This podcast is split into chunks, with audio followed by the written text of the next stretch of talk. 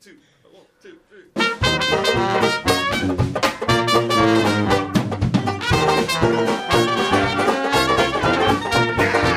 gonna give nobody none of my jelly rolls. I wouldn't give you a piece of this cake to save your soul. Oh, come on, man. My mom told me today, before she went away, to be a good boy, she'd bring me a toy. I'm my mama's pride and joy. Now there ain't no use for you to keep on hanging round. I love you, but I've got to let you down.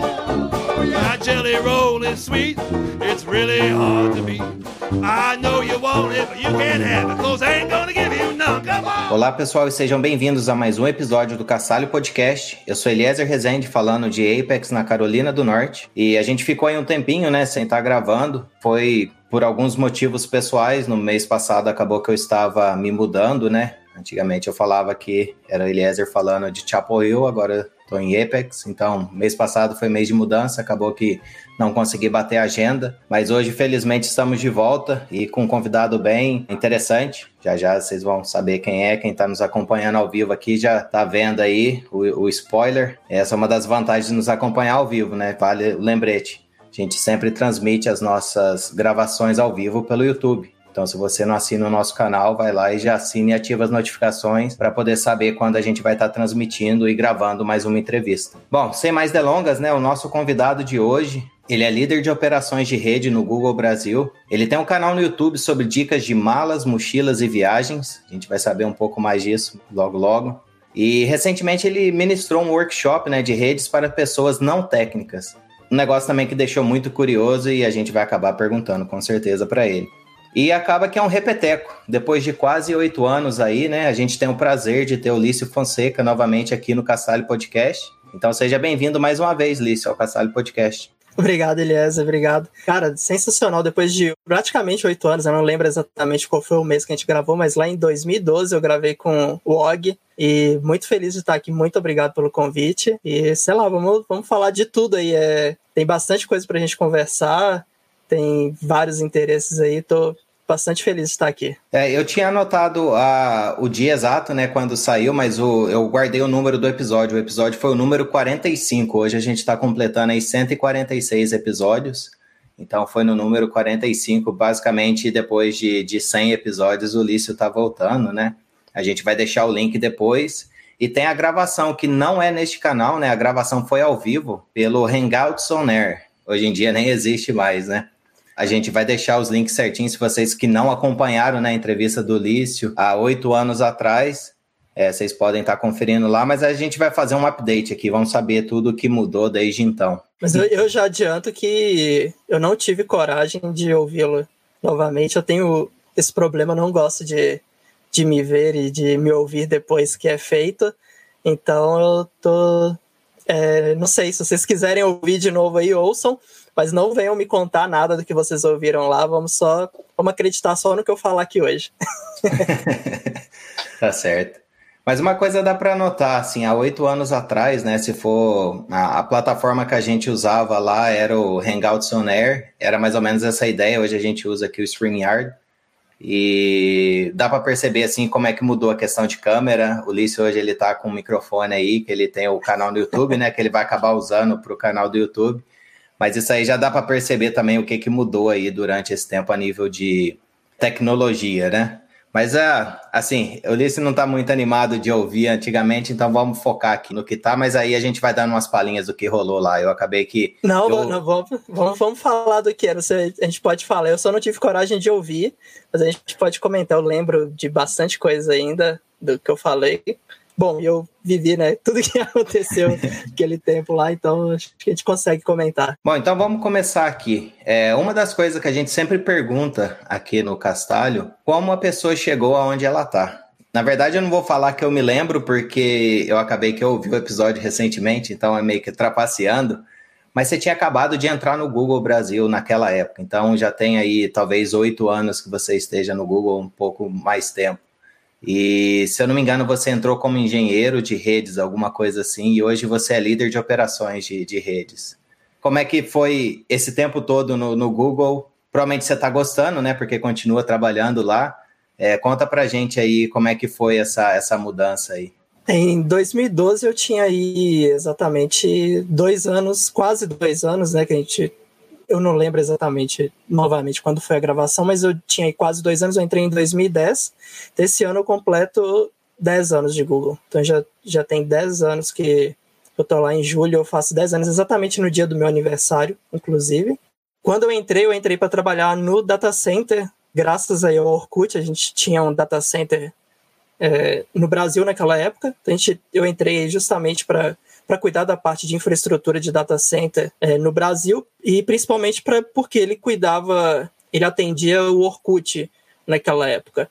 E claro, a gente tinha toda uma outra infraestrutura de rede.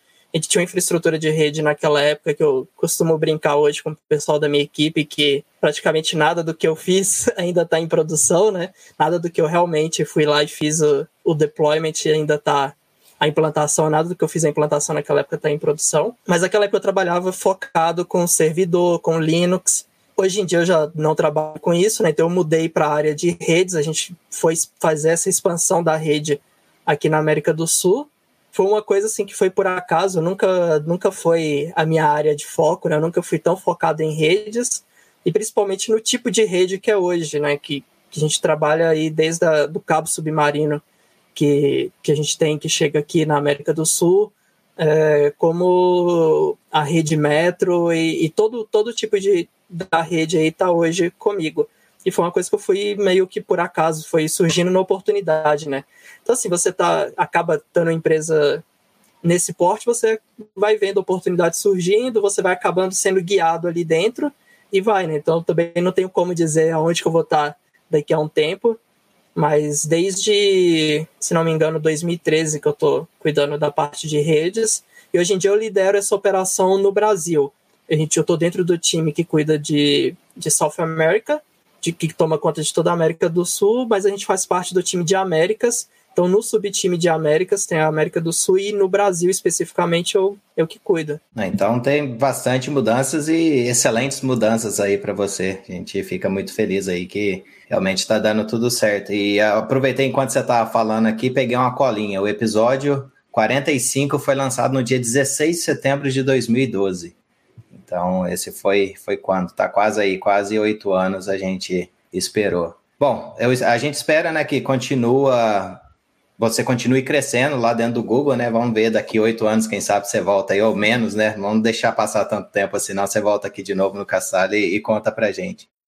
Mas fala uma coisa para mim, Lício. Conversando contigo, foi a primeira vez que eu vi a definição de redes metro.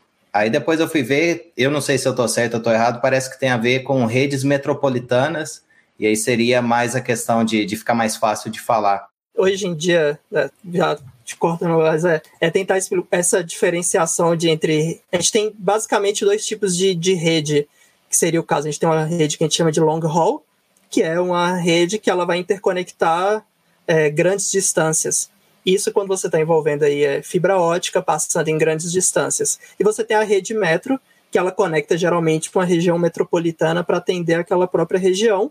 E ela se interconecta com outras redes metros através de uma rede de long haul.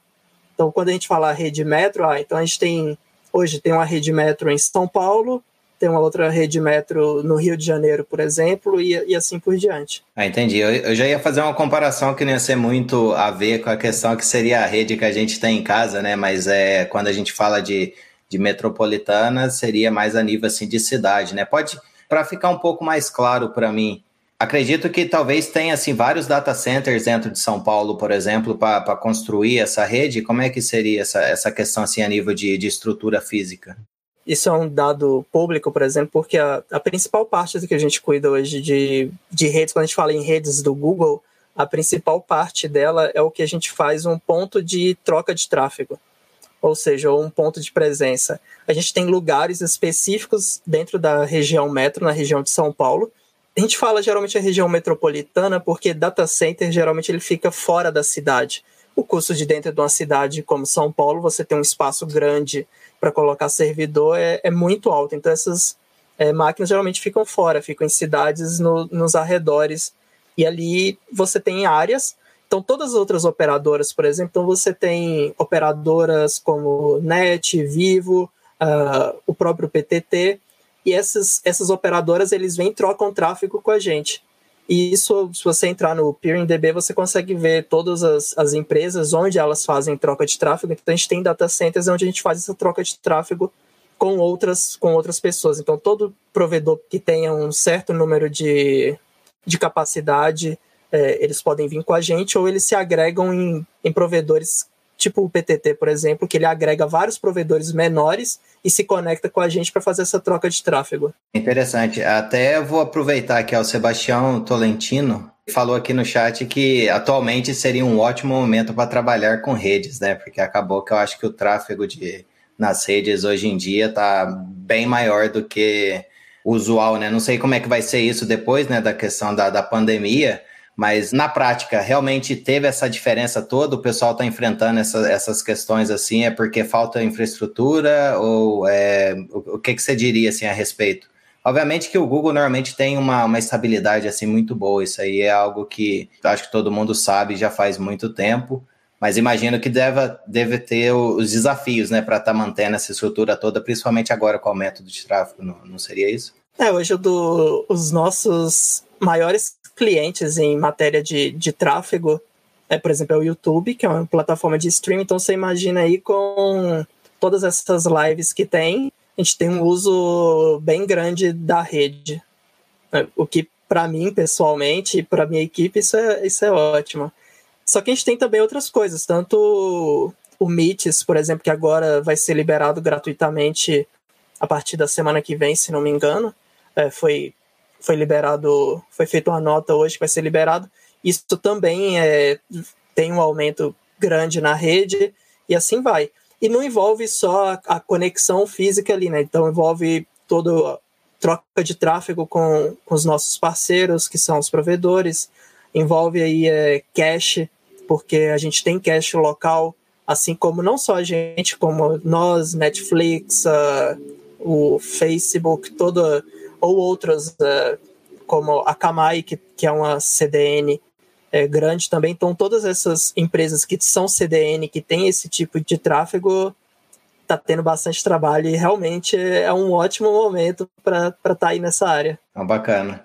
Uma coisa que aconteceu comigo aqui é a questão da, da VPN, né, que a gente tem. Então, no, nos primeiros dias, assim, quando o pessoal começou a trabalhar tudo de, de casa, tiveram alguns problemas, mas aí o pessoal lá da, da equipe acabou resolvendo isso aí. Então acho assim que deve ser ao mesmo tempo um pouco assim de caos, porque tá todo mundo ao mesmo tempo, mas é um desafio bem interessante. Acho que deve ser muito legal. Eu tenho a mínima ideia de como deva ser cuidar de tudo isso, mas é um negócio assim que sempre me fascinou a questão de, de redes. É uma pena que acabei que o meu foco foi para hoje em dia engenharia de qualidade. Mas vamos mudar um pouquinho de assunto aqui, Elício. E até vamos já que a gente mencionou um pouquinho aí de, de lives, YouTube, né? Vamos falar um pouquinho aí do seu canal do YouTube. E uma coisa que você mencionou lá no episódio 45 foi que você tinha acabado de fazer a sua primeira viagem, que foi para o Canadá. E uma das coisas que você falou a respeito das fotos, né, que você tirou, que você tinha ido visitar algum lugar, que eu não me recordo o nome, e aí parecia que tinha, você falou assim que parecia que tinha sido Photoshop de tão bonito que era o lugar. De lá para cá, foram essas viagens ou o fato de daquela primeira viagem ter te fascinado tanto que te motivou a estar tá criando esse canal no YouTube? Essa primeira viagem internacional foi em 2008, né? Eu tinha feito essa viagem que realmente foi uma coisa assim é, que me marcou muito, tenho boas memórias. Inclusive era para eu estar tá lá agora nesse momento de férias, mas graças ao Covid aí não rolou. Cara, ali foi o, foi o começo, né? Da, foi um, do, um dos do começo. Eu já gostava bastante de viajar desde criança, assim. Eu, eu fazia teatro quando era quando era criança e eu acabei viajando muito para festival de teatro eh, junto com um grupo e eu gostava bastante. Eu fui também, eu sou do norte de Minas. Quando fui fazer faculdade, eu acabei indo fazer faculdade no sul porque, sei lá, gostava de viajar e tudo. Só que quando eu entrei no Google, justamente por tomar conta dessa da região aí da, da América do Sul, basicamente, eu acabei viajando muito. Então, era um período de até, sei lá, dois, três anos atrás, dois anos atrás, eu viajava bastante. Já teve época de eu ficar duas semanas fora, uma semana aqui em São Paulo, e assim por diante. E aí, e aliado nisso, não sei se as pessoas lembram ainda daquele filme com George Clooney, Amor Sem Escalas, alguma coisa assim que em inglês é o Up in the Air. Ele é um executivo, de alguma forma, que ele demite as pessoas, mas a parte que marca é justamente do, da eficiência dele em viajar, de como passar por aeroportos, essas coisas. Então, quando você começa a viajar muito, você começa a tentar ser mais eficiente, porque, cara, a pior coisa de viajar é você ir para o aeroporto, esse processo inteiro de arrumar a mala, ir para o aeroporto, é, passar em segurança. Quem vai para os Estados Unidos é, bastante, por alguma qualquer razão que seja, sabe que é terrível passar por todo aquele processo de imigração, passar em raio-x, segurança. E acabou que aí eu, eu fui montando isso, né? Eu fui tinha isso na cabeça, muita gente vinha me perguntar, os amigos chegavam e sempre faziam bastante perguntas. Eu falei, ah, ao invés de eu ficar respondendo as pessoas, assim, eu vou responder todo mundo de uma maneira geral, vou começar a mostrar aqui algumas dicas. E vou aliar todo o meu gasto de dinheiro com mochilas, que eu adoro mochila, adoro mala de viagem, adoro tentar achar a mochila ideal, tentar achar a mala mais eficiente. Eu falei, ah, vou juntar isso para vamos fazer valer a pena o dinheiro que eu gasto com essas besteiras e, e colocar no canal. mas fala pra gente aí, já que você gosta de mochila, para complicar a sua vida, e qual que é a sua favorita? Nossa, eu tenho várias favoritas. Tenho favoritas por categorias, por exemplo. Hoje a mochila que eu uso é uma mochila de uma marca que os americanos não gostam, é uma marca sueca de esqui, que foi criada até por um youtuber, o Ian Olson. É, ele tem um canal bem bacana, agora ele quase não posta mais, mas tem um canal bem bacana. Ele criou essa marca que chama Douchebags, e que é o trocadilho com o nome, mas é, ela acaba não fazendo muito sucesso nos Estados Unidos, que o pessoal leva muito a sério o nome dela. Eles não gostam. Então, hoje a que eu uso é essa, é, mas sei lá, se é para viajar, por exemplo, eu gosto de usar uma da. que eu gosto. Deixa eu já contextualizar um pouco mais. Eu sou adepto ao que a gente chama de One Travel Bag. Eu gosto de viajar só com uma, só com uma mala, só com uma mochila. Eu não gosto de, de carregar mais nada, só uma mochila para ficar mais fácil, facilitar tudo. Então, assim, se for para viajar carregando computador e equipamento fotográfico, por exemplo, eu levaria uma Peak Design Travel Bag de 40 litros. É, é, a minha favorita, é a que eu gosto mais. Mas se eu vou, se eu não vou levar computador, por exemplo, eu levaria uma douche bag de 40 litros também, que é o, o máximo que você consegue levar ali dentro do compartimento do avião. E a mochila do dia a dia que eu uso hoje é essa douche bag uh, The Backpack, que é uma mochila menor, que ela é mais uh, para você carregar laptop para o trabalho e, e, isso e às vezes colocar um, uma câmera, alguma coisa assim também. Não, bacana. Eu anotei aqui, depois vou tentar deixar o link pro pessoal aí, para quem ficou curioso para conhecer mais sobre a, a mochila. E realmente essa questão de, de você passar na, na imigração, falar para você, tem vezes que dá até vontade de, de desistir da, da viagem, porque realmente a parte de aeroporto e às vezes até de avião, eu diria assim, eu não, não sou muito fã de, de ficar em avião não, porque você fica ali parado, às vezes não tem muito o que fazer, e eu fico meio impaciente. Mas eu, bacana. Eu, eu também detesto, é a pior eu passo bastante mal em avião, sempre passo mal em uh, decolagem, pouso, só a hora que ele tá voando mesmo estável, que aí eu assisto um filme e tudo, eu não consigo dormir direito. Mas eu gosto de viajar, eu gosto do, do processo e eu fui trabalhando nesse processo. Tanto é que hoje, se for olhar o, o, meu vídeo que tem mais acessos lá, que caiu no gosto dos um dos que tem mais acesso, é um vídeo justamente sobre organizador de malas.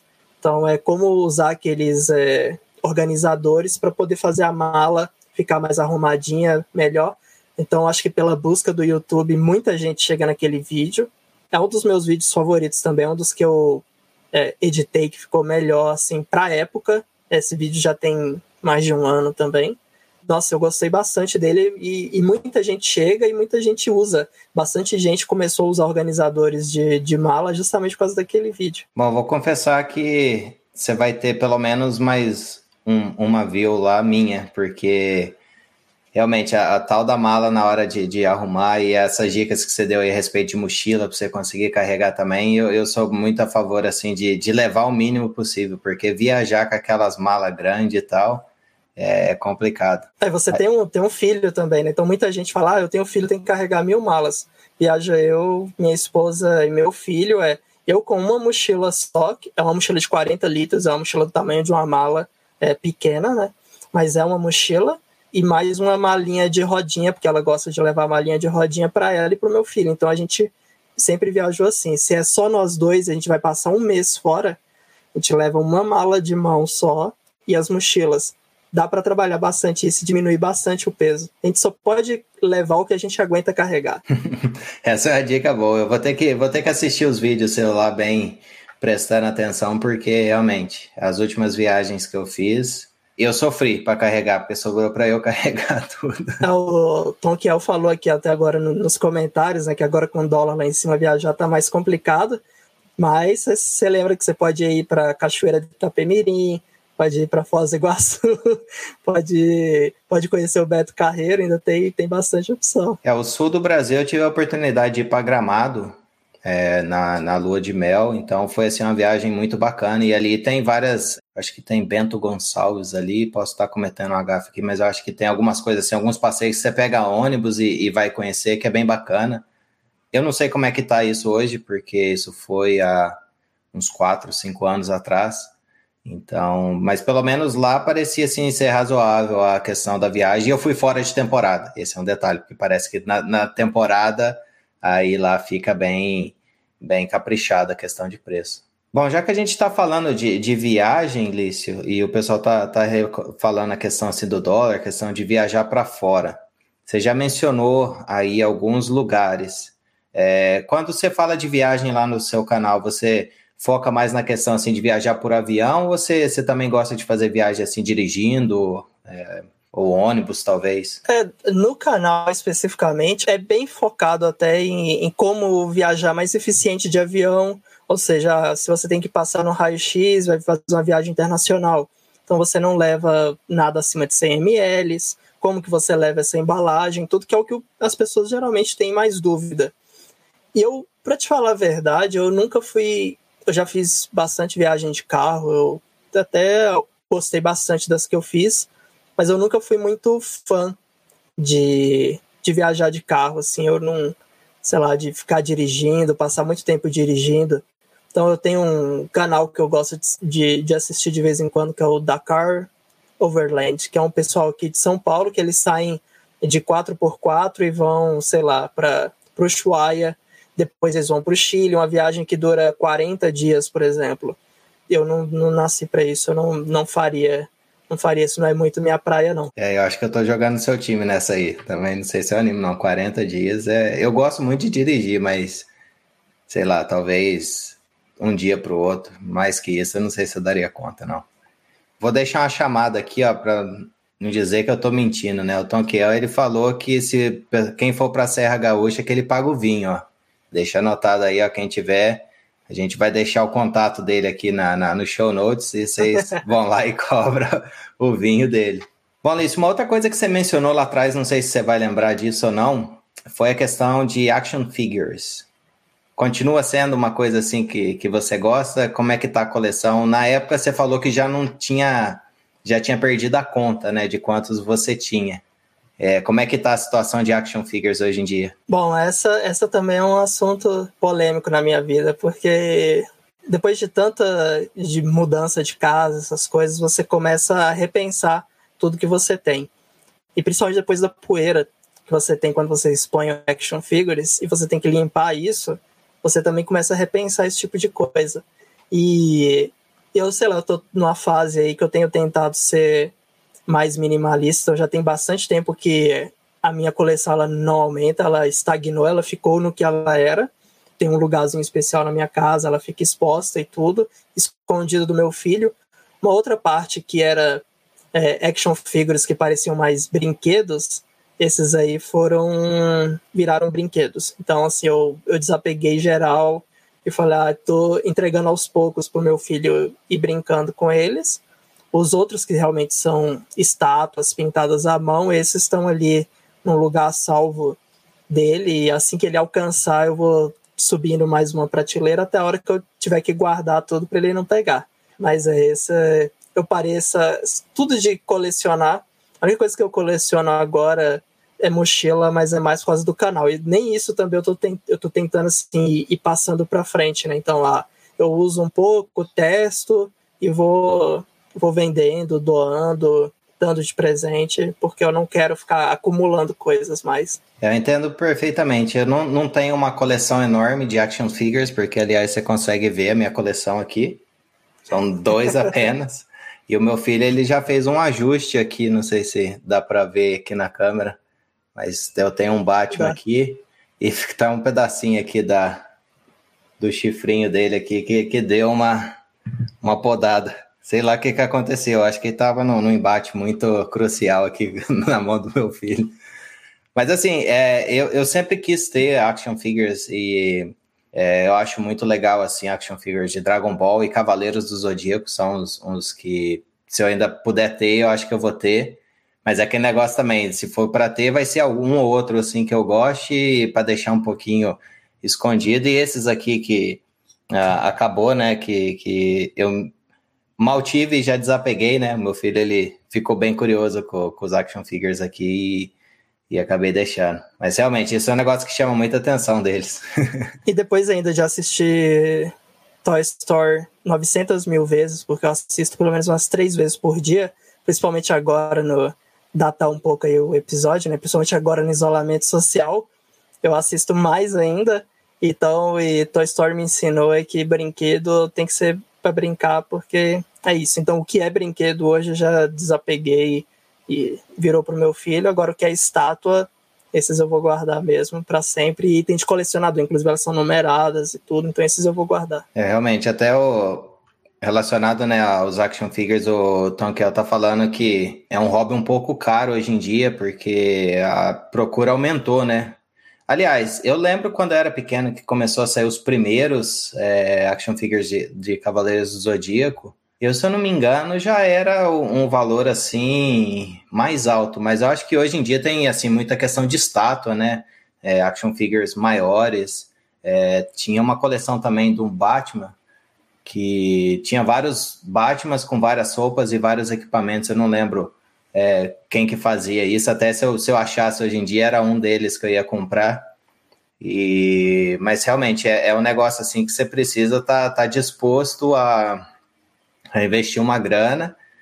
E se você tem a possibilidade, talvez, do filho ou uma filha estar tá brincando, não sei se seria um bom investimento, não, porque a curiosidade deles realmente vai querer brincar junto lá. Para ele, vai olhar assim: ah, é um boneco uma boneca, vou querer brincar. É, Cavaleiros do Zodíaco aí na, na nossa época, né? Nós acredito que nós sejamos contemporâneos aí, né? Cavaleiros do Zodíaco não era nem action figure naquela época, era hominho, né? Então você comprava os hominhos do, do Cavaleiro do Zodíaco, é, comprava, tinha a revista do. Esqueci o nome agora, que você podia ainda montar o cenário dos Cavaleiros do Zodíaco. Mas eu tive alguns e eu tentei, sei lá, há sete, oito anos atrás também, comprar de volta os mesmos que eu tinha naquela época e cada um custa 200, 300, 400 reais um, um bonequinho daquele. Eu falei, ah, não é, não, não vale. É por isso que eu já mal comecei a coleção, parei aqui com dois por enquanto e tô pensando dez vezes antes de comprar, porque pode ser que algum outro que eu compre tenha um embate igual o Batman teve ali e perca, tem algum é, Vamos voltar um pouquinho ao assunto aqui técnico ou não técnico, né? Ah, um tempo atrás até foi o, o, o, que acabou motivando assim essa conversa nossa para estar tá gravando esse episódio, foi quando você mencionou a respeito de estar tá oferecendo esse workshop, né? Que se não me engano aconteceu no dia 24 de abril, a primeira edição, e hoje é dia 29 de abril que a gente está gravando esse episódio. É, e o nome do workshop é Redes para Pessoas Não Técnicas. Conta pra gente assim, o que que, o que que você apresentou nesse workshop e o que que te motivou a estar tá oferecendo este, este workshop e, e tendo como público-alvo o, o pessoal que não é técnico? É, eu queria dizer que, sei lá, eu gostaria de ter uma história mais bonita para contar sobre isso, falar ah, por causa do isolamento, eu queria ajudar as pessoas, mas não era, não, não, não foi por isso. Era é uma ideia que eu já requentei ela que a gente tem dentro hoje do, do Google mesmo, a gente geralmente tem alguns treinamentos que é de Googler para outro Googler, então é o G2G que a gente chama. Então é um Googler ensinando outros Googlers a respeito de qualquer outra coisa. A gente tem, claro, Tech Talks, que, é, que seriam bem mais técnicos, explicando detalhes ali para gente que já é da área. Só que o Google não é feito só de pessoas técnicas é, em TI, por exemplo tem gente lá de marketing, o pessoal de vendas, e muitas vezes as pessoas querem entender como que funciona não só a nossa rede ou a nossa infraestrutura, saber como que funciona o data center, elas querem entender a rede. Então, assim, para você chegar nesse ponto de explicar um data center, explicar o que é uma rede metro, você precisa dar um básico para ela do que é a rede, como que você conecta. Então aí eu dei um treinamento desse lá dentro, que era de engenheiro para não engenheiros no caso, né? E aí eu acabei requentando esse mesmo treinamento que eu usei, é, algumas coisas, adaptei para a minha didática e tentei adaptar ali também para esse estilo remoto, porque o que eu tinha dado naquela época dentro da empresa ele era presencial, então você conseguia fazer algumas dinâmicas ali, mas usar as pessoas para isso. Então, essa é a ideia: ensinar para as pessoas desse básico de conectividade, de entender como que um computador conecta a rede, o que, que é uma rede, o que, que é um endereço IP, que, que é quando alguém fala assim, ah, eu sei o seu IP, por exemplo, o que, que isso quer dizer? O que, que ela ganha? Ou alguma coisa que é bloqueada por IP, ou o que, que é um DNS, que é, que é um tópico também muito interessante, é o que, como que funciona um DNS, como que é a resolução de nome, mas isso de forma não técnica, explicando para uma pessoa leiga uh, como que funciona. Ô, Bacana, se eu não me engano, esse foi a primeira, a primeira edição né, desse, desse workshop que aconteceu no dia 24 de abril. Você pretende fazer mais? Vamos dar um spoiler aí para a turma que acompanha o Castalho. Assim, era foi mais um, um, teste, né? Então eu peguei uma turma pequena, se não me engano, tinham oito pessoas só, porque eu queria testar justamente essa dinâmica de, de fazer isso remoto. Funcionou ok, eu espero que mas as pessoas deram um feedback ok, espero que elas não tenham dado um feedback errado em cima disso. Eu vejo pontos para melhorar, eu vejo, tive outras ideias no decorrer e também pensando como melhorar isso.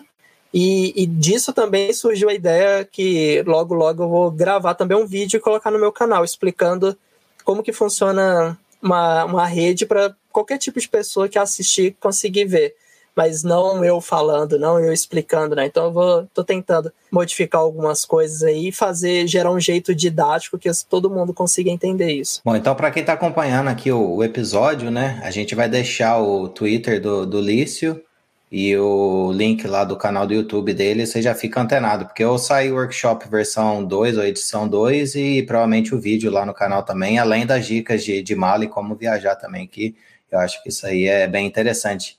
Até um dos motivos que a gente está em quarentena hoje é a questão das pessoas estarem viajando, né? Então acho que deve ser um tópico que, que é bem atual e a questão do mundo está realmente bem conectado. É, o Tom Kiel, ele mencionou a respeito que ele desistiu total o foco em videogames. E se eu não me engano, uma das coisas que vocês é, conversaram, né, você e o Og lá no episódio 45, foi que você gostava de, de jogar videogame e até você tinha é, casado recentemente, na época lá do, do, do, episódio, e você mencionou que a sua esposa gostava de acompanhar.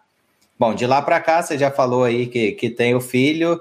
É, no meu caso, na minha experiência, a questão do videogame foi um, um negócio que ficou bem de lado, às vezes dá certo depois que ele está dormindo e tudo mais.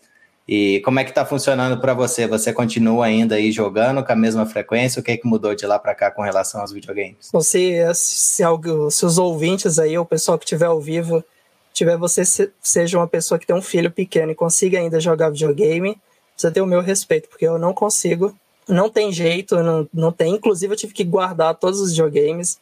É, eu acho que, igual o Tom Kiel falou, eu também eu tinha uma coleção bem grande de videogame, até fica uma parte, fica na casa da minha mãe em Belo Horizonte, uma outra parte está aqui em São Paulo comigo, e não tem jeito, não tem. É, cara, é, é muito assim, é igual trabalhar de casa. Né? Você trabalhou de casa bastante tempo, você tem um filho. Na hora que eu estou trabalhando aqui, se ele chega, ou se eu estou aqui gravando com você, ele chega aqui que é meu tempo, cara, isso gera um conflito dentro de mim gigantesco que é, eu não consigo. Eu falo assim, eu não posso é, dedicar meu tempo para qualquer outra coisa que não seja para ele. Então eu não, não consigo. Então, assim, se eu tô aqui, agora eu tô trabalhando aqui, por exemplo, é, tô gravando aqui exatamente do lugar que eu trabalho. Então, às vezes de dia ele chega aqui, vem correndo e puxa minha mão porque ele quer ir brincar comigo. Eu levanto, largo aqui e vou lá. Ó, claro que a maior parte, se eu estou em uma reunião, se eu estou em alguma coisa que eu não posso parar, eu não paro. E aí a minha esposa vem e tenta levar ele embora. E assim é com videogame, não tem como durante no meio do dia eu parar para jogar videogame e ele vir, eu tô jogando online, jogando o meu jogo favorito, que já tem bastante tempo que eu não jogo, que é o Battlefield. Tô lá atirando, jogando online, uma campanha de 20, 30 minutos, ele vem falar comigo, eu não vou ter como jogar. E, e também com a, com a, minha esposa, né? O tempo livre que eu tenho, é, que eu não tô trabalhando, que eu não tô com ele, que é esse horário que ele vai dormir, eu tô com ela ali. A gente tá junto fazendo nada, mas tá ali junto. Então, não tem o videogame. Até tentei esses dias, por falar a quarentena, né? Isolamento social, vou aproveitar e jogar. Não deu certo também. Bom, a minha tática, o que eu faço às vezes é depois que, que ele já tá dormindo. Então, isso aí vai ser ali depois das 11. E aí, se eu quero dar uma esticada na, na, na jogatina, aí tem que passar talvez um pouquinho da meia-noite. Isso aí vai durar o quê? Uns dois, três dias para recuperar, né? Porque a idade já, já tá batendo, não tá dando para ter poucas horas de sono e, e, manter o mesmo pique que antes. Eu vou fazer uma propaganda aqui, o Tom Kiel tá aqui no chat. E recentemente a gente gravou um episódio lá do Opencast com, é, sobre trabalho remoto. Então, isso aí acaba sendo uma dica, assim, que a gente mencionou a respeito de, de quando está em reunião. É, uma das coisas que a gente falou lá foi a respeito que, na, na, na verdade, uma coisa que funciona para mim é, entre aspas, o meu protocolo de quando eu estou ou não estou em reunião. Então, igual você, é, eu gosto de, de, aproveitar o fato de estar em casa para realmente estar próximo da, da minha família. Então, quando eu estou mais tranquilo, que, que não é algo assim que necessita realmente de, de eu estar prestando bastante atenção, eu deixo a porta aberta aqui do, do quarto, né? Eu tenho um quarto separado, então, é, isso aí fica sendo. A porta aberta é passe livre. Então, realmente acontece aquilo lá. Vem, puxa a mão, quer mostrar alguma coisa que descobriu nova, quer mostrar alguma coisa assim. E, e eu tô aqui é para realmente não perder essa, essas descobertas, isso aí que eu acho assim muito fantástico, né? Ver como é que as crianças as descobrem e aprendem as coisas. Então, na hora que você foi falando, eu fui me identificando 100%. E a idade dos nossos filhos bate mais ou menos, então é realmente isso aí e, e ter paciência também, né? Porque a, a, principalmente o pessoal, né, que costumava trabalhar fora de casa e tá ficando dentro de casa, o seu filho vai olhar para você e falar: "Nossa, que bacana, você tá, meu pai ou minha mãe tá trabalhando aqui de casa, eu vou querer ficar o tempo todo junto porque era um negócio que eu não tinha, né? Então, tem que ter um pouco de jogo de cintura e paciência e participar um pouco, entender que que tá complicado para todo mundo, né? É que tá, a gente criou esse protocolo também, então a maior parte do tempo eu deixo ali dependendo da minha reunião com a minha equipe, porque uma das, uma das coisas que a gente criou para poder facilitar, então, a minha equipe que eu trabalhava junto do escritório, a gente criou uma, uma reunião que ela fica lá aberta, qualquer um pode chegar a qualquer hora ali e conversar. Então, assim, enquanto é reunião com o pessoal da minha equipe daqui, que não é reunião, que a gente só está ali conversando ainda ou entrando, é uma reunião livre, que eu gosto de dizer. Então, assim, é, ele chega aqui, eu coloco ele na câmera, o pessoal vê que a gente que convive comigo o tempo inteiro, né? Agora, quando é uma reunião que eu preciso focar ou eu tô fazendo algum trabalho que eu preciso focar, porta ali fecha também ele é, é, engraçado que ele também já sabe, ele não chega, ele não bate na porta, ele já não não faz nada disso aí. E na hora que tá aberto, ele vem, às vezes eu tô aqui conversando e tô todo mundo rindo ali na câmera, eu olho, ele tá aqui no cantinho junto comigo, do meu lado, só olhando o que, que eu tô fazendo, sem falar nada, passa ali horas, ou ele tá brincando ali atrás, em cima da cama, e dá pra ver ele. É, é assim, cara. O problema vai ser quando isso acabar, né? Quando esse isolamento acabar, se a gente tiver que voltar pro escritório, vai ser uma, uma ruptura grande aí na cabeça dele, né? Mas é, vamos fazer isso aos poucos. É, realmente, tem a, a questão ali da, da da adequação, né? Tanto de, de deixar de ir para o escritório e também na questão de, de voltar a ir para o escritório. Eu passei mais ou menos por isso, não por conta de, de questão que a gente está passando hoje, né, da, da pandemia, mas foi por mudança de emprego. Então, eu trabalhava no escritório, comecei a trabalhar remoto. Hoje em dia, eu ia para o escritório, então agora acabei voltando para casa. E confesso assim que quando surgiu tudo a história, eu falei: ah, vou trabalhar de casa, é tranquilo. Já trabalhei quase cinco anos é, de casa. Mas é, é, diferente. Quando você tem esse hábito assim, de ir para o escritório, tem, é, as coisas realmente mudam um pouco.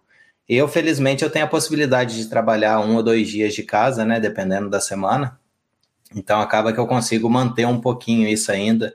E uma das coisas que a gente mencionou também lá no, no episódio do Opencast foi que talvez essa questão toda abra um pouco a cabeça de algumas empresas, né? Porque a gente sabe que algumas empresas não têm muito essa questão da cultura, né? Porque é, a gente colocou como questão cultural mesmo, que você precisa ter ali a cultura, precisa ter o hábito e, e os processos também rodar em torno de, de ter pessoas remotas. Então, quem sabe sair abre um pouquinho mais aí para as pessoas que talvez não tinham né, essa possibilidade anteriormente. É, muita gente no começo logo falou: ah, eu já estava acostumado a trabalhar de casa, para mim sempre foi assim, gente que trabalhava remoto. Mas tem que entender que o trabalho remoto funciona muito bem para quem tinha processo assíncrono, né? Então, assim, você não espera a resposta da pessoa na hora, você não espera falar com a pessoa na hora. Agora que você voltou para o escritório, por exemplo, então você deve entender se, ah, você está lá sentado, você está em casa ou você está no escritório, você precisa de alguma coisa, você só vira sua cadeira, já fala com a pessoa ali na hora. Então, assim, o negócio fluía de uma maneira muito diferente do que era. Eu já trabalhava dois dias da semana de casa, só que esses dois dias a gente, é, o meu time inteiro trabalhava de casa, a gente aproveitava para fazer trabalho assíncrono, para né, ajustar o que, que você precisa focar ali, longe do ambiente do escritório, que é um ambiente que às vezes tem barulho, tem tudo, mas é, você tá ali focado, você não precisa falar com ninguém, faz. Agora não, agora tá todo mundo remoto, todo mundo na mesma situação e a gente está tentando adaptar isso. É, é, difícil, não é a mesma dinâmica, é, não vai ser tão cedo, mas a gente está está tentando mudar isso aí, talvez até pela natureza do meu trabalho, né, que não é um trabalho, eu não fico aqui esperando é, ticket acontecer ou alguma coisa assim. Então, assim, eu tenho que muito liderar a equipe de campo, é, vendor, é, e terceirizados, e aquela, aquele monte de coisa e que você precisa conversar com as pessoas, você precisa ver às vezes o que está acontecendo e agora a gente não tem essa possibilidade, né? É, o, Sebastião está até comentando aqui a, a questão de, de trabalhar de casa. Ele falou que tá pensando, talvez criar um novo hobby, né? Usar um microcontrolador para criar um pedal ou um botão de emergência, que é para colocar o microfone no mudo. Que falou que às vezes a esposa dele começa a cantar na cozinha, ou ele tem, ele tem um, um cachorro começa a latir lá. Então, realmente, a gente já viu aí, provavelmente, acho que todo mundo já acabou vendo algum vídeo de, do pessoal trabalhando remoto e passando o pessoal atrás na câmera, essas coisas assim. Acaba que é aquele negócio. Não está acostumada, é uma nova dinâmica, igual você falou, não só assim para a gente, né, que está trabalhando e talvez voltando para casa, mas também as pessoas que estão ali no mesmo tempo com você, dividindo ali o espaço. Então é, é bem interessante. A gente dá para dar risada dependendo da situação. É, o que eu gostei mais disso tudo é eu moro em São Paulo, então assim a, o tempo de trânsito que eu estou economizando é, é gigantesco. E, mas em compensação eu estou perdendo é, todo mundo já viu aí em algum vídeo, alguma coisa como que é um escritório do Google. Então eu tô perdendo todas aquelas coisas que tem lá, inclusive. Ou a própria infraestrutura. Tinha uma cadeira ótima para sentar, tinha meus é, dois monitores, além do monitor do laptop. Então, assim, eu tive que comprar um monitor agora para poder melhorar ainda assim. O... Agora sim eu tô, tô sentindo que está bem trabalhando, mas eu não tenho um ambiente é, de trabalho. Quem viu no, no Twitter, quem me segue no Twitter, viu que eu eu trabalho dentro do meu armário, praticamente. Estou trabalhando dentro do armário e depois da quarentena eu vou, vou sair desse armário, mas o trocadilho. E aí, assim, eu fico aqui e, cara, é o espaço que eu arrumei que eu consigo ficar longe, porque antes eu trabalhava, esses dois dias que eu trabalhava de casa, eu ficava na mesa da mesa de jantar da sala. E não dava mais para trabalhar desse jeito, porque não, não tem como. Então eu tive que pegar uma mesa dobrável e trazer aqui para dentro do quarto e ficar aqui, mas eu perdi um espaço aqui do meu closet tem isso, tem os ônus e os bônus. Bom, vamos encaixar a última pergunta que é a respeito disso, a gente vai mudar de assunto logo logo. Mas o Sebastião aí está perguntando com relação à produtividade da sua equipe, com a questão do trabalho remoto. É, o que, que mudou? Você acha que a produtividade chegou a perder muito? É, como é que, que ela foi? Assim, ela mudou provavelmente, mas foi é uma questão que está aceitável, uma questão que, que ainda falta melhorar alguma coisa? Como é que você sente isso? É, então, a produtividade, ela em si, no começo, foi, foi um baque maior, acho que pela, pela adaptação das pessoas, isso afeta muito o psicológico das pessoas. É, hoje em dia, assim, as, as pessoas perguntam como que você tá, para mim nunca foi diferente. Para mim sempre foi assim, já tem é, 50 dias praticamente que eu estou nessa situação que eu não saio de casa para nada, né? Nem compras, a gente compra, vem tudo online aqui. Então, assim, a gente está vivendo esse jeito, para mim já está normal e para minha equipe, algumas pessoas estão se adaptando também. É, o problema é que a gente tem aí duas coisas, né? Tem, tem tanto, eu tenho gente que trabalha em campo, tenho, eu sou. A gente é o que a gente chama de, de serviço crítico, né? Então a gente, a gente é um serviço essencial, um serviço crítico que não pode parar. Então é data center, então é gente que tem que ir para data center, gente que tem que é, continuar trabalhando. Então a gente tem uma equipe ainda que continua indo para esses data centers para poder fazer esse tipo de manutenção para manter tudo funcionando. E isso não para, né? O data center ele não para. A não ser caso, claro, que existe um nível aí de que a gente espera é, se aconteça de, de contaminação de coisas desse tipo, pode chegar ao ponto de, de ter que é, de ninguém mais sair de jeito nenhum. Mas no começo que a gente tinha, a gente não tinha é, equipe, então era o pessoal que trabalhava dentro do data center mesmo fazendo trabalho para a gente, e às vezes não tinha muito conhecimento das coisas. Então, assim, muda, muda um pouco a dinâmica. No começo foi difícil, hoje a gente já está mais adaptado. E eu diria, assim, que, sei lá, tá rodando aí a 80, 90% do que estava antes. A gente não, não teve tanta quebra assim. É, eu acho também que não dá para mensurar muito a questão, porque, igual você falou, a questão do psicológico, né? Não só a mudança de, de da forma ou da rotina, mas também tudo que está acontecendo lá fora, né? Talvez a pessoa tenha aí filho, essas coisas assim, acaba que você pensa, putz, se, se meu filho acabar pegando alguma coisa, essa é uma preocupação que eu tenho, né? Talvez se eu não tivesse o meu filho, eu não tivesse tão pilhado assim com, com, com relação a isso. Eu acho assim que, que não dá para você mensurar, né? Ah, o pessoal foi trabalhar em casa, a produtividade, sei lá, ficou metade. Mas uh, o pessoal foi trabalhar em casa no meio, primeiro no susto, né? Porque a questão era de um jeito foi para o outro, e depois tem a questão toda ali de pandemia, todas as coisas que está acontecendo, a preocupação com os familiares, essas coisas assim, que tudo, de certa forma, acaba impactando o psicológico ali. Não, não dá para não dá para você considerar como talvez estado normal e não sei também como é que vai ser o estado normal, né? Depois que tudo isso aí passar. É, porque a gente, eu, no caso, é, acredito que, que seja muito semelhante a. A coisa a gente tem a, a gente trabalha em, empresas grandes que tem, que entende muito o lado pessoal, né? eles enxergam muito esse lado das pessoas, é, como, como que tal, eles tentam ali prover um ambiente psicológico ali mesmo nesse tipo de situação. Então, assim, tem um monte, uma série de coisas que, que a empresa está fazendo para a gente para poder tentar ajudar, para poder tornar isso menos uh, ruptivo, né? Porque é uma disrupção muito grande então eles tentam ajudar bastante, fazendo, sei lá, tem inúmeras frentes ali para poder melhorar isso. E é claro que eu também, por mim, eu vou tentando fazer várias coisas. Eu me isolo de ler a notícia, não quero ficar sabendo ah, quantos morreram, quanto não morreu. Eu só quero saber que eu não morri. Então eu não tenho como é, me preocupar com todas as pessoas é, é, da minha família inteira o tempo inteiro, porque ah, se um tio do não sei aonde está saindo de casa, Cara, se eu for ficar me preocupando com isso, eu ficar me estressando com isso, eu não vou conseguir focar na minha família direta aqui, que são as duas pessoas que moram comigo.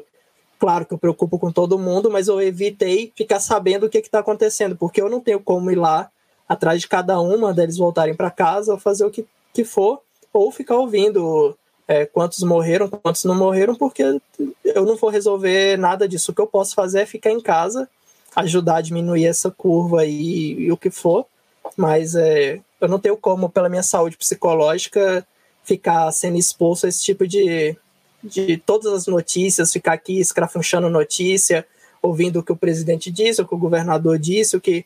Ah, eu não prefiro. Claro que eu fico sabendo, não tem como ficar 100% isolado, né? As notícias acabam chegando de certa forma, mas eu não vou ativamente atrás de nenhuma delas. Eu acho que o mais importante para todo mundo é tentar manter aí o psicológico o, o mais em dia possível.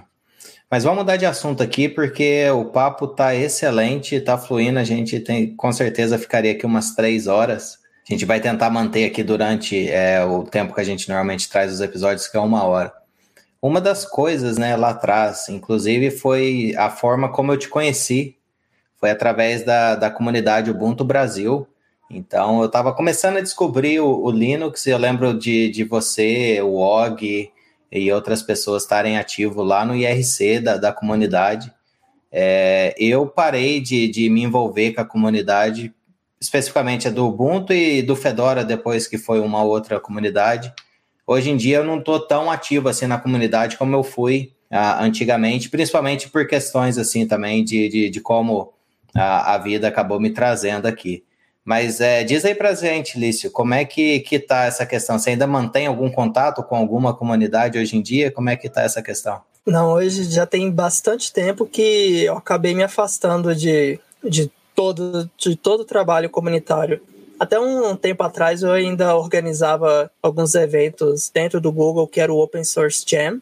Então a gente convidava pessoas para ir lá e falar sobre seus próprios projetos, e, e discutir essas coisas, mas eu mesmo ativamente há bastante tempo já não me interesso mais assim por é que eu estava conversando até com o Ale Borba outro dia o Ale Borba ele foi community manager bastante tempo de comunidades open source de desenvolvimento e tudo mas é, o que, que aconteceu com, com essa coisa de comunidade? Acho que é aquela galera que era do Linux ali de bastante tempo. Eu não sei se a gente foi ficando velho e foi fazer outras coisas, foi a vida foi ocupando com outras coisas, ou se realmente essa questão de comunidade de Linux em si, mais especificamente que é o que a gente fazia mais parte, ela foi diminuindo, né? Então, assim, antes precisava ter muita é, tradução, que eu não sei hoje como que tal, tá, não sei se ainda tem gente traduzindo, já Outro dia eu tentei procurar ali o que, que tinha acontecido com a comunidade do Ubuntu BR. Eu não, não achei nada funcionando, nem do Fedora. Então, assim, eu não sei se as pessoas não foram mais.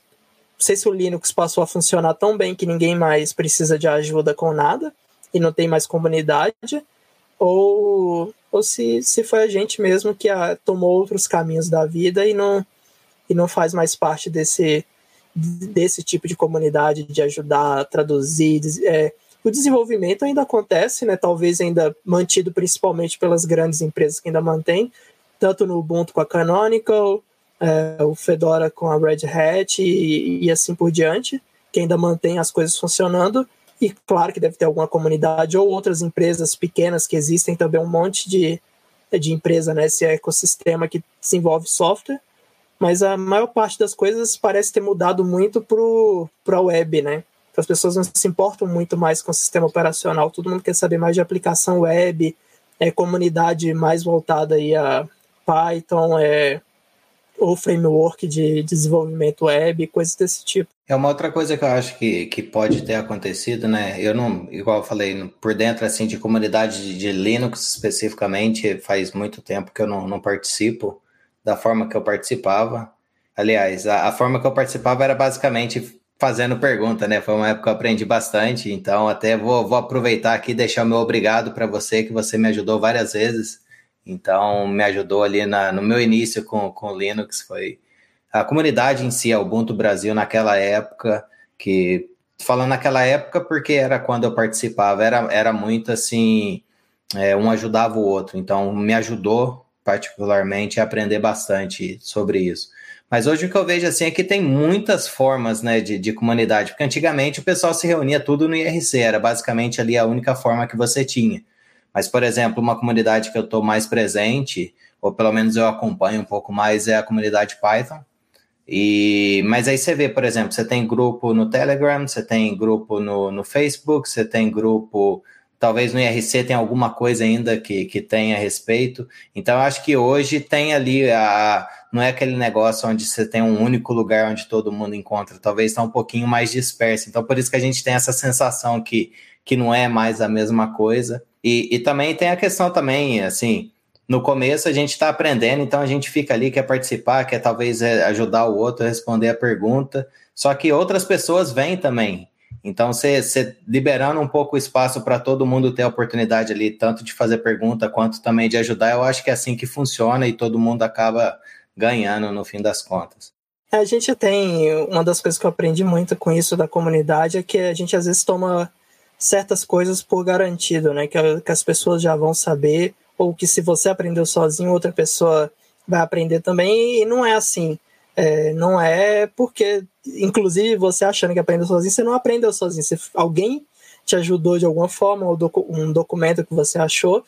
E naquela época, sei lá, a gente escrevia bastante documento, era, a produção era muito grande de coisa, porque você tudo que você estava descobrindo, você queria compartilhar aquilo, né? Então, você tinha essa vontade de aprender, resolver seus problemas e compartilhar para outras pessoas. E, incrivelmente, qualquer coisa que você colocasse na internet de é, documentação, por exemplo, ou de alguma coisa assim, você é, tinha gente indo atrás daquilo, você acabava recebendo feedback e tudo. Eu tenho até hoje um script que eu fiz em Perl é, no Vivo Linux. Esse script deve ter pelo menos uns 15 anos que está lá, que eu nem sei o que, que faz mais. E até hoje eu recebo notificação no e-mail de alguém que chegou e foi fazer alguma pergunta lá em cima daquilo, que eu já nem eu sei mais como que, que ler aquilo, o que aconteceu. Então, assim, as pessoas vêm e, e tudo ajuda. É, a gente às vezes está conversando aqui e você fala, ah, mas a gente, tipo, é só duas pessoas conversando, assuntos aleatórios, o que, que isso vai ajudar na vida de alguém? Cara, ajuda. No, no episódio lá de oito anos atrás que eu participei com o Og, eu falei de um monte de coisa mais da minha vida, né? Era praticamente uma entrevista comigo. Sei lá, dois anos atrás ou três anos atrás, entrou um rapaz, o Raul, se o Raul estiver ouvindo aí, um abraço, Raul. O Raul entrou, um dia ele veio conversar comigo e falou assim: Nossa, Cara, eu ouvi seu podcast no Castalho e aquilo me incentivou muito a querer entrar aqui no Google. E, cara, obrigado por, sei lá, pelas coisas que eu falei lá, que eu mostrei como era a empresa e gerou essa vontade nele, ou das vezes que eu tentei, né, que eu também, é, eu acho que eu contei lá, às vezes que eu passei no processo e tudo. E, cara, é um negócio que eu nunca imaginei que alguém fosse ser tocado por esse tipo de coisa. Então, tudo que você coloca, você tem um retorno de, de certa forma. E a gente tinha muito disso, né?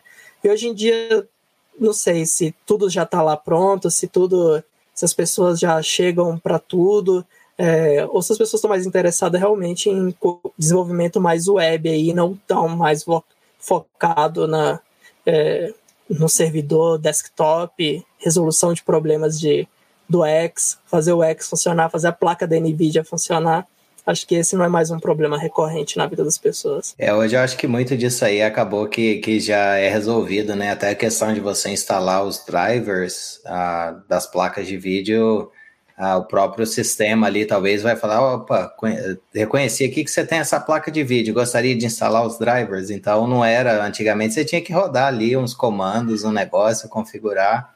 Então, assim, isso mostra que, que facilitou e eu acho que foi o que você falou mesmo, a questão do foco mudou um pouco, né? Muito dessas coisas que a gente passou lá atrás é, já estão resolvidas, né? Porque afinal de contas são vários e vários anos aí de muito conteúdo, talvez, e, e, e muita troca de informação e muitas pessoas talvez pensando e melhorando aquilo.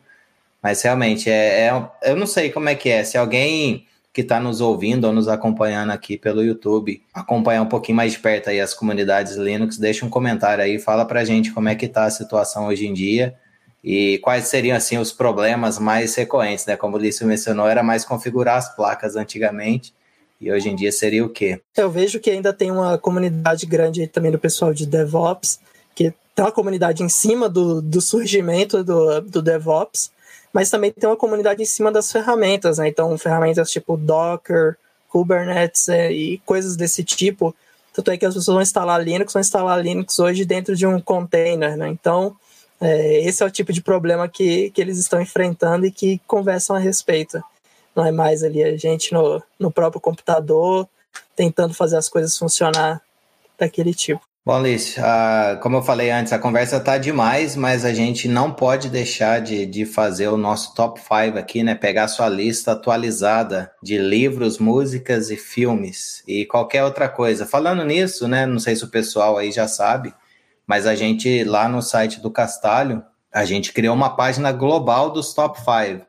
Então, todo mundo que, que passou até hoje aqui no Castalho e o Lício agora com, a, com o top 5 dele atualizado a gente está colocando isso numa espécie de um banco de dados e a gente tem o top 5 global. Então, se você ficou curioso para saber quais foram os livros, as músicas, os filmes, a gente teve lá também Sabor de Pizza, por exemplo, o pessoal do Pizza de Dados né, participou aqui conosco e deram dicas de, de pizzas. Então a gente tem uns, uns top 5 inusitados lá. Mas hoje a gente quer saber aqui do, do, do Lício, qual que seria aí, vamos começar aqui com livros, quais seriam assim os livros que você gostaria, não precisa ser livro técnico, não precisa ser relacionado à rede, né, que a gente mencionou, mas assim, livros que, que você gosta, de seja técnico, não técnico, que, que te, se você gostar de ler, obviamente. É, eu tenho. Tomara que não tenha tido um top 5 no podcast passado, porque se for, talvez não vai bater, mas é bom também que a gente vê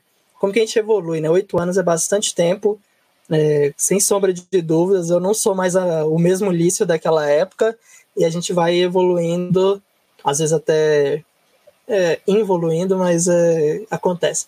Sei lá, o meu eu não tenho um top 5, eu consegui pensar aí num, em dois e um, inclusive, mais recente. Eu tenho esse terrível problema que é, muitas vezes alguém me pergunta um top 3, um top 5 aí, mas é, eu acabo não, não, lembrando de tudo. Eu vou pegando algumas coisas mais recentes, ou, claro, sempre tem alguma coisa que sai na mente. Mas de livro, e principalmente agora para esse momento que a gente está, tem um livro que chama 10% Mais Feliz, que é um livro do Sam Harris ou são, ou são Rares ou é outra pessoa. Talvez seja outra pessoa, mas o livro chama 10% Mais Feliz. E é um livro basicamente sobre meditação, mas ele não é te ensinando a meditar.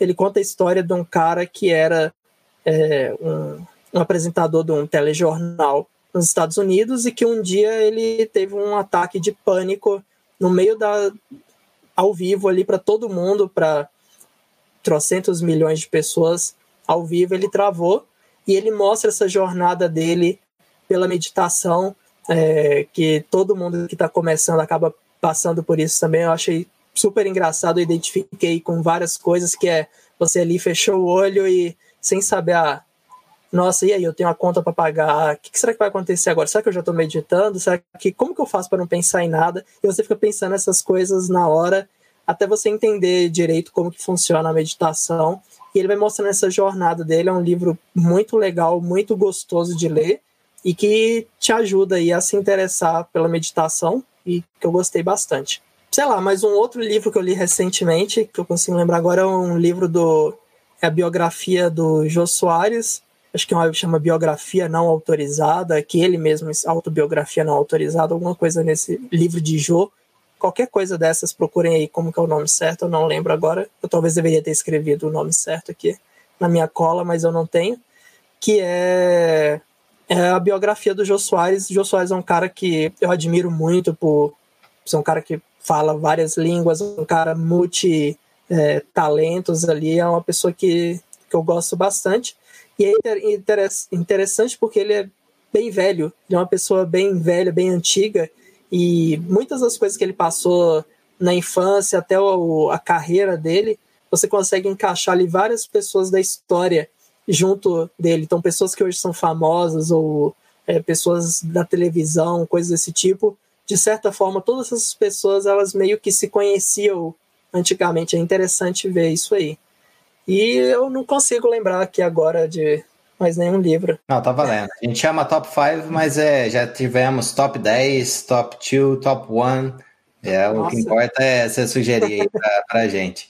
Bom, vamos pegar aqui músicas, bandas. O que, que você costuma ouvir normalmente? É, música e banda é um, é um, é um tópico difícil para mim. Eu nunca fui muito uma pessoa musical. Eu, geralmente eu ouvia alguma coisa e ficava com aquilo ouvindo sempre, o tempo inteiro. Agora, depois desse isolamento social, mais uma vez, falando sobre o assunto, eu comecei a ouvir mais música e eu tenho ouvido bastante ali para tentar relaxar um pouco, curtir, às vezes tomando aí um vinho, às vezes uma cerveja, dependendo do momento.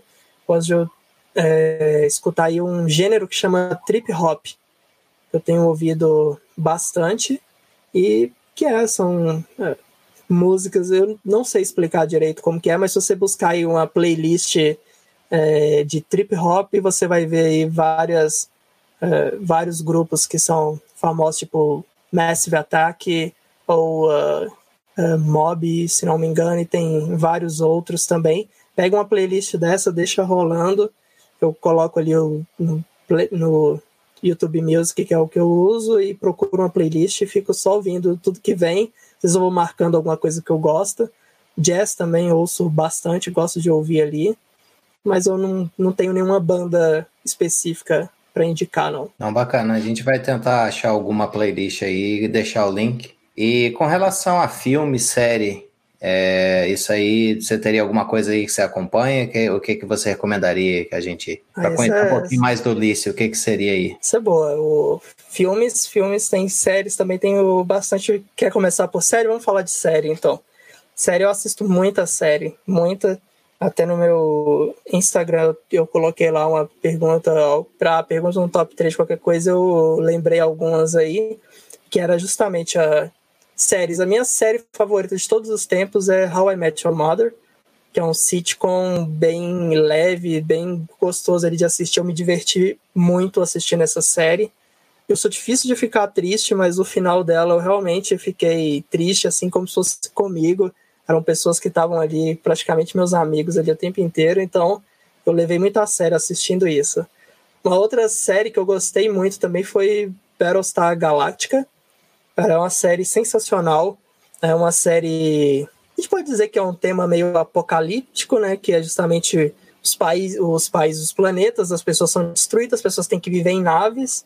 E vivendo em naves ali, elas têm que. Não é sobre. O, o seriado não é sobre o, os extraterrestres, né, que no caso não eram extraterrestres, eram androides que eram robôs que estavam, eram máquinas lutando contra humanos, mas é mais como que os humanos reagem a esse tipo de situação, como que os humanos viveram ali, como que eles iam se reorganizando como sociedade.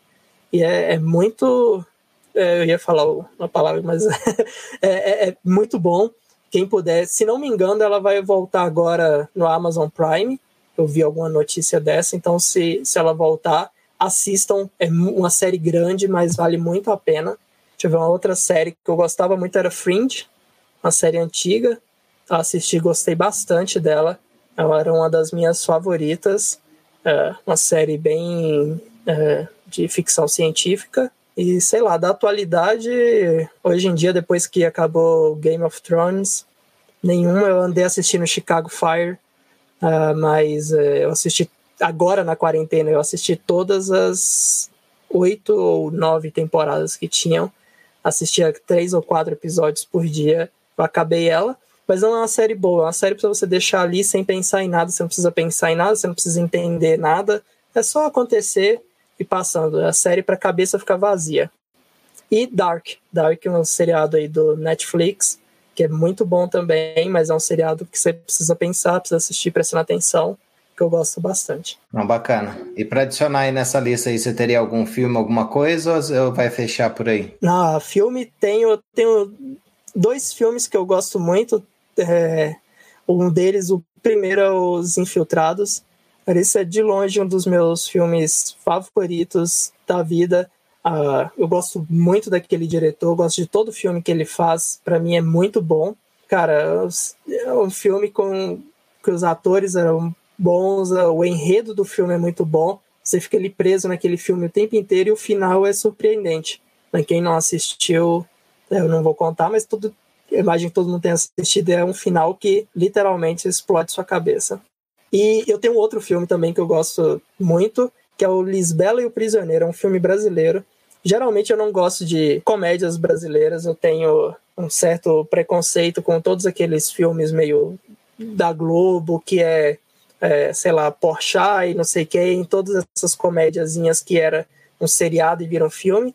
Mas Lisbela e o Prisioneiro é um filme antigo, mais antigo ali, mais meio que da época do Alto da Compadecida, que é um filme que eu gosto bastante pela estética de cordel, talvez porque eu tenha feito teatro quando por muito tempo e que eu gostava desse estilo de estética, um estilo mais cordel, um estilo meio ali do, do sertão também, aquele é um filme que me agrada bastante. E tem mais, mas eu acho que esses dois fecham. Bacana, bacana. Bom, o Sebastião comentou aqui, falou que quem assistiu é, Battlestar Galactica e não assistiu Caprica. Ele, estava esperando você sugerir esse. Não sei se você já chegou a ver ou não, mas ele, ele deixou aqui, eu acho que tem a ver um com o outro. Eu confesso que não assisti nenhum nem outro, então eu não, não, não vou poder falar. E eles mencionaram aqui também, o Tom Kiel e o Sebastião mencionaram a respeito do Stargate.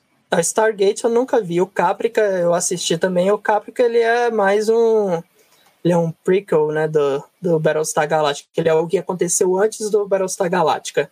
É bom, é, não é ruim para quem é fã, é um, é um fanservice completamente, mas é, eu vou discordar um pouco do Sebastião, né? Eu não sei se ele falou, acho que ele falou que tinha que assistir um primeiro do que o outro, mas eu acho que você pode assistir um separado. Eles se completam em qualquer ordem que você assistir você vai curtir, vai se divertir também. Excelentes dicas aí. O Kiel aprovou, gostou das dicas. Está nos acompanhando aqui ao vivo. Bom, Lício, uh, bate-papo aqui, excelente. Tá, tá muito bacana. A gente acabou extrapolando um pouquinho do que a gente costuma trazer aqui em termos de tempo de episódio, mas eu acho que valeu a pena aí para poder fazer um, um refresh, né, desde quando você teve a, a primeira vez aqui no Castalho. Mais uma vez, muito obrigado por ter aceito o convite. É uma honra ter você aqui conosco novamente. E eu gostaria de deixar esse momento aqui para você, sei lá, fazer sua propaganda, jabá, dizer aí suas palavras é, finais aí do episódio. A minha, minha propaganda jabá é, sei lá, se, se a pessoa tem interesse em qualquer besteira que eu falo, porque é, infelizmente para alguns ou felizmente para outros, no, nas minhas redes sociais eu não costumo falar nada técnico, às vezes eu falo, costumo falar coisa técnica ali, é, mas geral eu falo de tudo, eu gosto de falar de tudo porque eu não, não sou, eu não vivo, eu não sou só o meu trabalho, eu não sou só as coisas técnicas, eu gosto de discutir tudo, gosto de falar de tudo, coisa interessante, que a gente ficou aqui quase uma hora e meia conversando, então, quem quiser saber qualquer aleatoriedade que eu falo, pode me seguir lá no Twitter, que é Lício. É, no Instagram tem um monte de foto aleatória também que eu tiro, coisas que eu ando fazendo. Tá lá também, às vezes eu posto, às vezes eu não posto, às vezes eu me irrito e não quero mais fazer parte de nenhuma rede social, mas no geral elas estão lá. E o canal no YouTube que eu também posto quando dá na telha, quando eu estou inspirado, quando eu quero fazer alguma coisa porque obviamente eu não vivo de nenhuma dessas coisas, então assistam lá, peçam qualquer tipo de vídeo que quer ver, e aí o dia que, que cismar eu vou fazer um. Mas é isso, muito obrigado pela, pela oportunidade de vir aqui falar com você e com toda a audiência do Castalho. Muito feliz de ter continuado né, o podcast, mesmo depois que o Og teve que sair. Cara, sensacional. Muito obrigado, Eliezer. Obrigado a todo mundo. Obrigado a quem estava assistindo aqui ao vivo. Uh, principalmente ao, ao Tom Kiel e ao Sebastião ali, que estão frenéticos nos comentários. Muito bom. E obrigado, gente. A gente que agradece. Foi um episódio aí muito bacana. Obrigado mesmo, Liz. E o Code Show, né? O Bruno Rocha teve aqui também, mandou um oi, nos acompanhando ao vivo. Só pra gente dizer todo mundo aí que, que aguentou aí essa, esse bate-papo aqui junto conosco. Bom, mais uma vez, muito obrigado, Lício. Obrigado a todo mundo aqui que nos acompanhou ao vivo. É muito bom ter assim. A gente sempre tenta estar tá fazendo as perguntas né, que o pessoal deixa aqui. É, obrigado a todo mundo que vai nos ouvir depois, né, pelo áudio, né, quando sair o episódio. Qualquer coisa, qualquer sugestão que vocês tiverem, acessa lá o castalho.info, deixa um comentário, sugere lá que a gente está sempre tentando trazer aqui pessoas para estar tá nos inspirando, né? O Lício foi uma delas hoje e aí a gente vai estar tá voltando. Bom, obrigado a todo mundo e até o próximo episódio. Abraço. Tchau, um abraço.